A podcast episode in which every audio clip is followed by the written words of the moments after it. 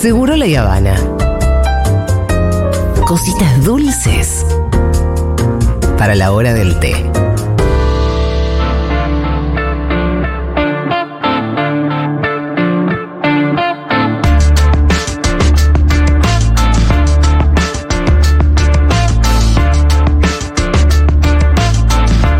Momento de perfiles. By el Pitu Salvatierra. El perfil del día de hoy me interesa un montón. Es una persona que conozco, con quien milité hace muchos años. Y que doy fe de que no, no existe como mayor militante, ¿no? O sea, te puede gustar más o menos. Sí, pero pasó por todas. Fernando por Iglesias. todas. Fernando Iglesias. Ah, es Este una- pibe, sus compañeros le decíamos barrenador de tsunamis en su momento. Estamos hablando de Guado de Pedro. Exactamente, el señor eh, Guado de Pedro, Eduardo de Pedro, eh, nació el 11 de noviembre del año 1976, nació en la ciudad de Mercedes, hijo de Enrique Quique de Pedro y Lucila Révora. A Quique de Pedro en el, en el mismo año 1976, meses después del nacimiento de Guado de Pedro, lo mata el ejército argentino en una persecución. Eh, de Pedro era militante de la JP y de Montonero, la organización Montonero más específicamente. Meses después lograron ubicar, eh, los dictadores lograron ubicar a Lucila, a la mamá, en el barrio Vélez, ahí cerca, en Floresta, en el barrio Vélez, en donde también a través de un operativo eh, la asesinaron, secuestraron su cuerpo y también se llevaron al pequeño de Pedro. Pero acá él nos cuenta cómo fue ese día oscuro de su vida. Bueno, es, una parte de la historia que es, la, como es lo más duro, ¿no? Es un poco eh, el proceso que llevaron muchos, muchos familiares de, de personas desaparecidas y exiliadas en lo, en lo personal.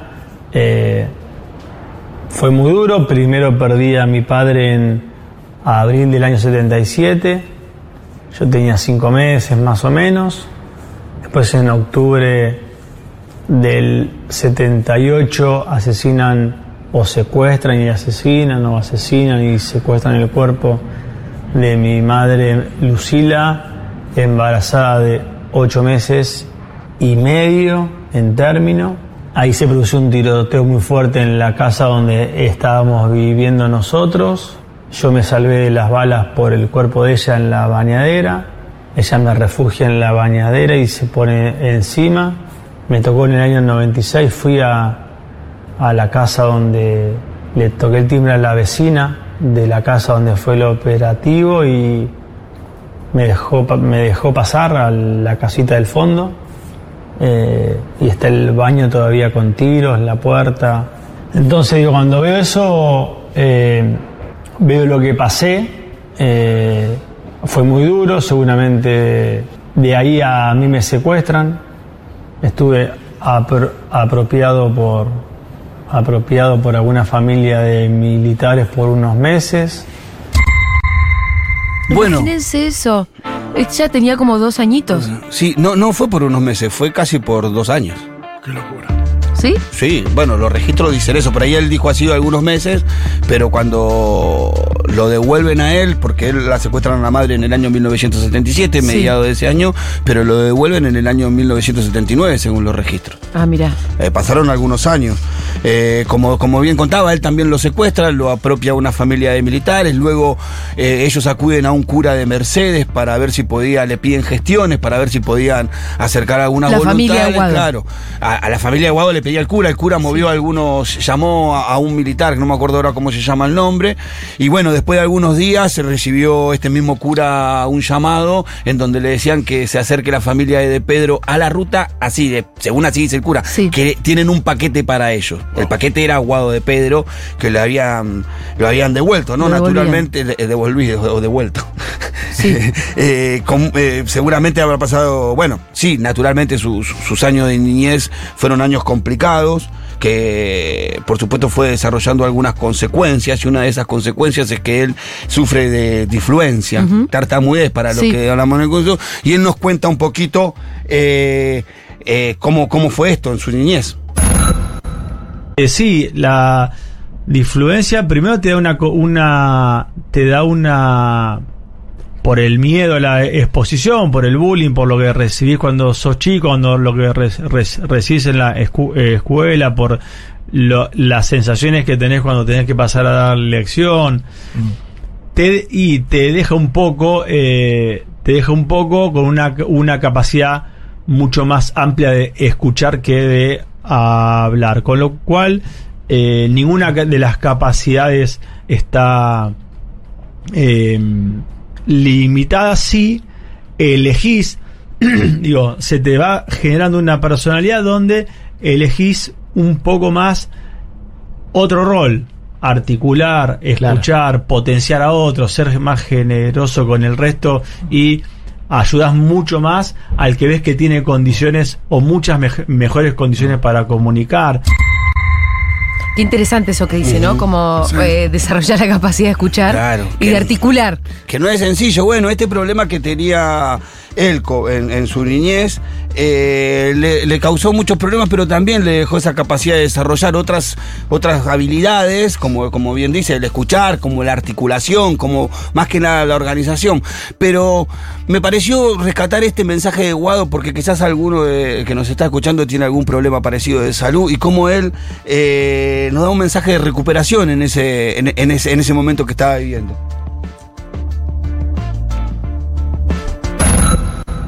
Yo les explicaba que, cu- que cuando era pibe sufrí el bullying, por suerte no de mis, de mis compañeros, sino de otros cursos, ¿no? de los más, de los Claro. más grandes. Y el ejemplo de que eh, conversarlo, char- charlarlo, de ir al docente y sobre todo de el ejemplo de buscar el líder que corte el bullying. Sí, claro.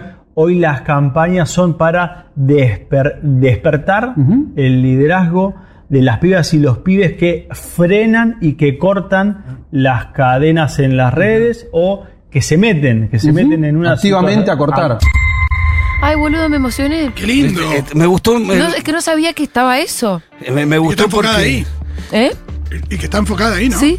Bueno, por- por lo- me pareció buenísimo el mensaje porque por ahí está escuchando, él sufrió este problema, en donde, como bien decía, contaba, tenía Will de otros, de otros alumnos, pero esto de es descubrir los líderes positivos, estaba Sí. muy bueno el mensaje. Bueno, Guado empezó a crecer, Eduardo empezó a crecer, ¿no? Y como todo adolescente se le pone un sobrenombre, ¿no? Ese sobrenombre que lo acompaña hasta ahora, Guado de Pedro, y él nos cuenta por qué le pusieron ese sobrenombre. Casi siempre Guado, para los más cercanos y para la familia us- usan más mi nombre, eh, Eduardo, em, pero para todo el, el- para todo el resto fui siempre Guado. Arrancó de chico, creo que en la primaria, cuando era muy pequeño y tenía que decir mi nombre, en vez de decir Eduardito, como me decían, decía Eguardito de gua- guardito, de guadito y de guadito, guado.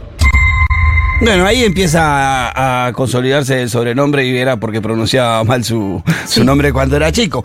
Ya empieza a crecer, como adolescente empieza a estudiar, eh, se incorpora a la Universidad de Buenos Aires, donde empezó a, estu- a estudiar y ahí eh, es parte de la fundación de una agrupación. eh, que creo que vos la conocés muy bien. NBI. Acá Julita nos cuenta algo de esto. Néstor me convocó para una charla, quería que yo hable ante sí. Yo estaba estudiando Derecho, votaba en NBI, me copaba en NBI, y un día me animé y fui. Y me acuerdo de sentarme ese día, ¿viste? Estaban en una reunión que era re importante porque era la reunión post-elecciones. Entonces estaban en el momento de la evaluación de que cómo había salido las elecciones. Y yo escuchaba a esta gente hablar. ¿Sabes lo que pensé? Dije, si este fuera un país serio, estos de acá deberían ser los próximos dirigentes. Y ahí estaban, estaban ahí. Ahí estaban, Estaba sí. Estaba Mariano Recalde, estaba Copete di Napoli, que es el intendente de La Pampa.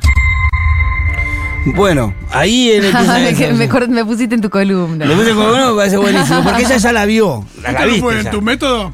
Met- método, sí, la viste ya, porque dijiste acá tiene que estar los próximos dirigentes. Sí, bueno, te este juro que puede pensé ser, eso real. Puede ser uno de nuestros presidentes, quiero decirte, que la Pensé viste eso bastante real, bien. sí. En, le- en su juventud, en el año 1997, fue parte de la fundación de la organización Hijos. Que son hijos de desaparecidos, entonces empezó él a militar ya en el ámbito de los derechos humanos, en todo lo que implica eh, el- el- los scratches a los dictadores que no habían sido juzgados y toda esa movida que fue revitalizante en los 90 para volver a retomar la lucha con- por los derechos humanos, me parece a mí fundamental. Eh, él empieza a Hay una foto muy famosa de cuando lo, lo condenan a Astiz. Sí. Una ahí. foto famosa. Astiz así, como medio con cara de condenado.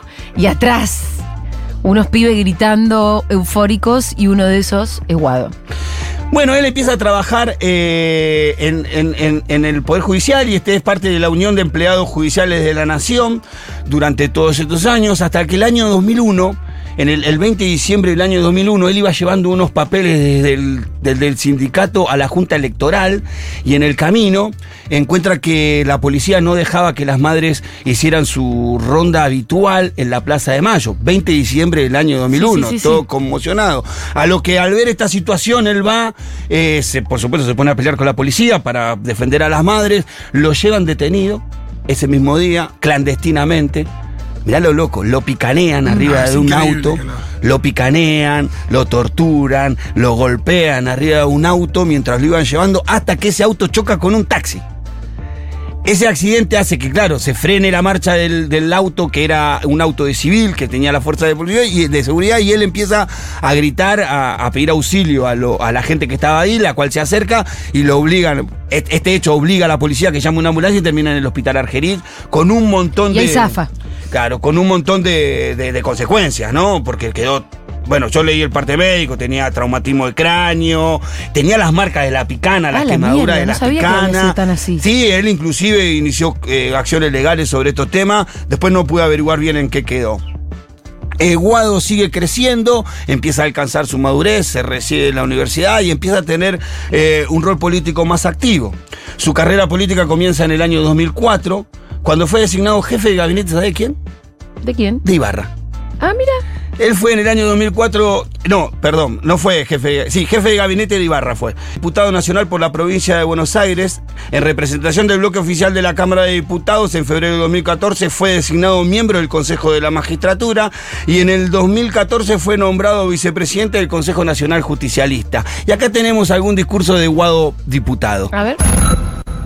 Estamos convencidos que con partidos políticos fuertes no hay corporación que pueda condicionar el voto de nuestro pueblo y a ningún partido político más. Tenemos que tener partidos políticos sin miedo, con convicciones, con plataformas políticas, con militancia y dejar de ser gerentes o voceros de las corporaciones, Muy bien. que eso ya pasó y siempre termina perdiendo el pueblo argentino. Muchas gracias, presidente. Para escuchar la Guado, le tengo que Sí, decir. y además eh, uno no puede dejar de pensar en la historia de Guado y que... Que esté ahí, diciendo todo eso. Y que el niño secuestrado, al que dejaron tartamudo y que fue bulleado de chiquito por tartamudo, termine siendo diputado nacional con semejantes cojones, ¿no? Siguió su carrera política. En el, en el- el 26 de febrero del año 2015 fue designado secretario general de la presidencia de la Nación durante la gestión de Cristina Fernández de Kirchner, como todos sabemos, cargo que ejerció hasta el 10 de diciembre del 2015. En el año 2015 encabezó la lista de candidato a diputado nacional de la provincia de Buenos Aires por el Frente para la Victoria y fue electo en el periodo 2015-2019. En diciembre del 2016 fue designado apoderado del Partido Justicialista de la provincia y miembro de la Comisión de Acción Política de ese mismo partido. Hasta que el 10 de diciembre del año 2019 juró ante el presidente electo Alberto Fernández como ministro del Interior, cargo que eh, conlleva, lleva, lleva adelante hasta el día de la fecha. Sí, estuvo ese momento donde parecía si había Parecía que se renuncia, el, renuncia, el renunci- el renunciamiento público, que fue un momento Sí. bastante gris de, de esta gestión, pero que sí, que lo tuvo a Guado como uno de sus principales Sí. actores. Eh, hoy Guado de Pedro puede ser nuestro candidato a presidente, por lo menos puede ser uno de los candidatos del Frente de Todo. Es importante saber quién es, y más importante si te lo cuenta él mismo o cómo se ve él, ¿no? A ver. ¿Quién es Guado de Pedro?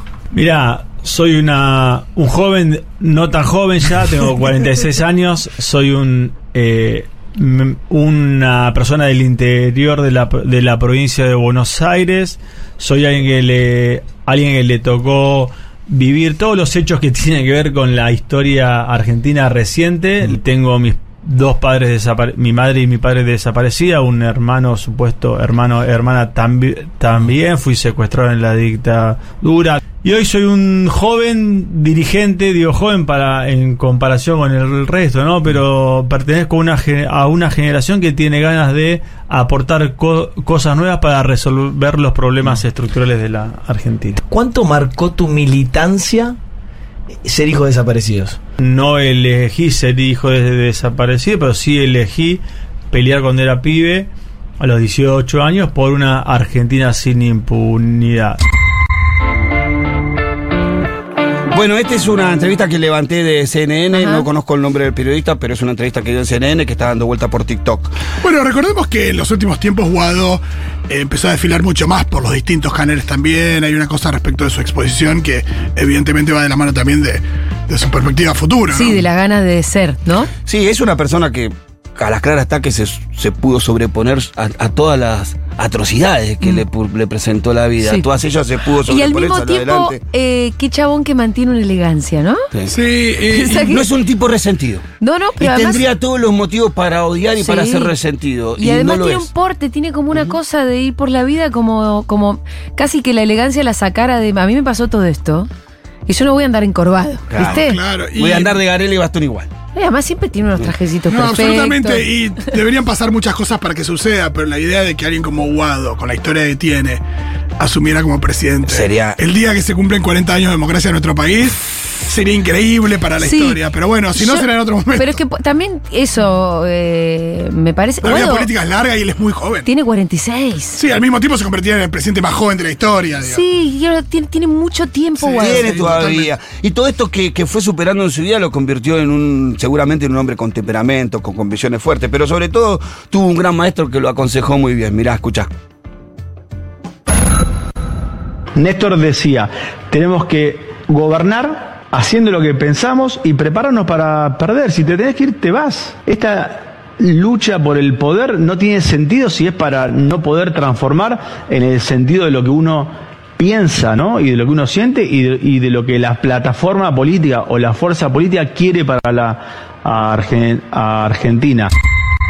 Representa sin lugar a dudas y cabalmente es uno de los que puede representar con mayor fiabilidad o más fehacientemente el proyecto nacional y popular fundado por Néstor y Cristina. Sabe muy bien qué hay que hacer y acá nos cuenta un poquito, a ver. Hay que seguir discutiendo y hay que ponerle más democracia y hay que acabar con estas mafias que vienen cercenando y que vienen condicionando el voto de la gente en, en las urnas. O sea, se refería a que a Clarín, al Sí, Poder a la Judicial. mafia judicial, a todo lo que tiene atado a la democracia argentina. Creo que tiene esa claridad. No estamos pudiendo ejercer plena democracia en la Argentina. Estamos condicionados a la gente que votamos. La gente que votamos no gobierna, la gente que no votamos por, la, por su sentencia termina gobernando. Me parece que lo identifica muy bien. Tiene una claridad de lo que está pasando en este momento y cuáles son los motivos y quiénes son los responsables. Y acá nos cuenta.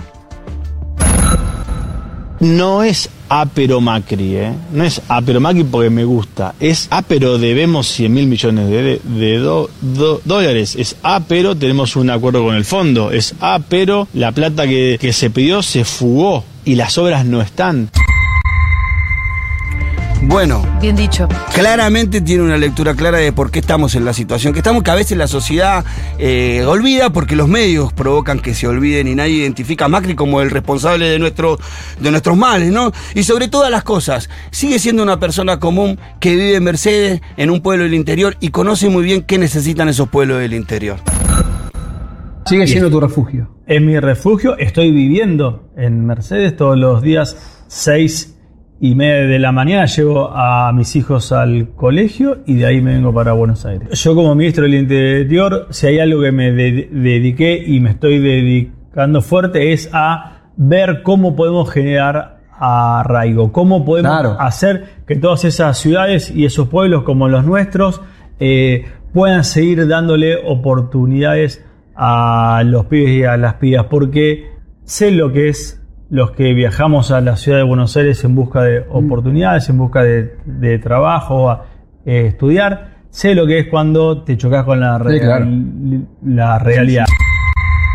Bueno, por todo lo que vengo contando, creo sin ninguna duda que Guado de Pedro puede ser representante fiel del proyecto de país que alguna vez soñó Néstor y que Cristina lleva adelante a costa de su propia vida muchas veces. Eh, ¿Qué sé yo? ¿Quién dice? Quizá de la mano de Guado otra vez se nos proponga un sueño y otra vez delante de la faz de la tierra se levante una patria nueva, como nos dijo Néstor, y que sea la nuestra. ¡Vamos, guante, guado, guante el pitu! Guado el pitu la fórmula. no, la EA no. La EA forma parte de esas mafias que hay que erradicar. Aquí pasó Guado de Pedro. Eh, quiero contar una cosita que a mí me gusta mucho de la historia de Guado y es cuando una de las veces que le tocó ir a declarar como hijo desaparecido, la causa por la desaparición de su mamá, un cuerpo que después encontraron, el cuerpo de la mamá de Guado. Yo me acuerdo cuando lo encontraron, yo me acuerdo dónde estaba. Eh, yo estaba en el subte y llegó el, el mensajito de encontrar el cuerpo de la mamá de Guado. Y para él fue muy importante encontrar el cuerpo, como no, no es que, ah, bueno, listo, qué sé yo. Fue como todo un, todo un tema. Pero en la causa, él cuando empieza a declarar, la jueza, que era Garrigós de Rebori, Sí. eh, empieza y ella lo interrumpe, le dice, eh, usted habla cuando yo le pido, no sé qué, no sé cómo lo interrumpe ella y él le dice, yo quiero decir, antes de empezar a declarar, que si yo tartamudeo, a usted le quede claro que no es porque dudo de lo que digo, es porque yo soy tartamuda. Y ahí la jueza se quedó. Bueno, perdón. Nos vemos. Así que, bueno, sí, a mí Sí. esa pequeña historia de Guado me, me parece que mm, también es como bastante conmovedor, conmovedor ese pequeño momento ante la jueza. Gracias, Pitu. No, gracias a usted.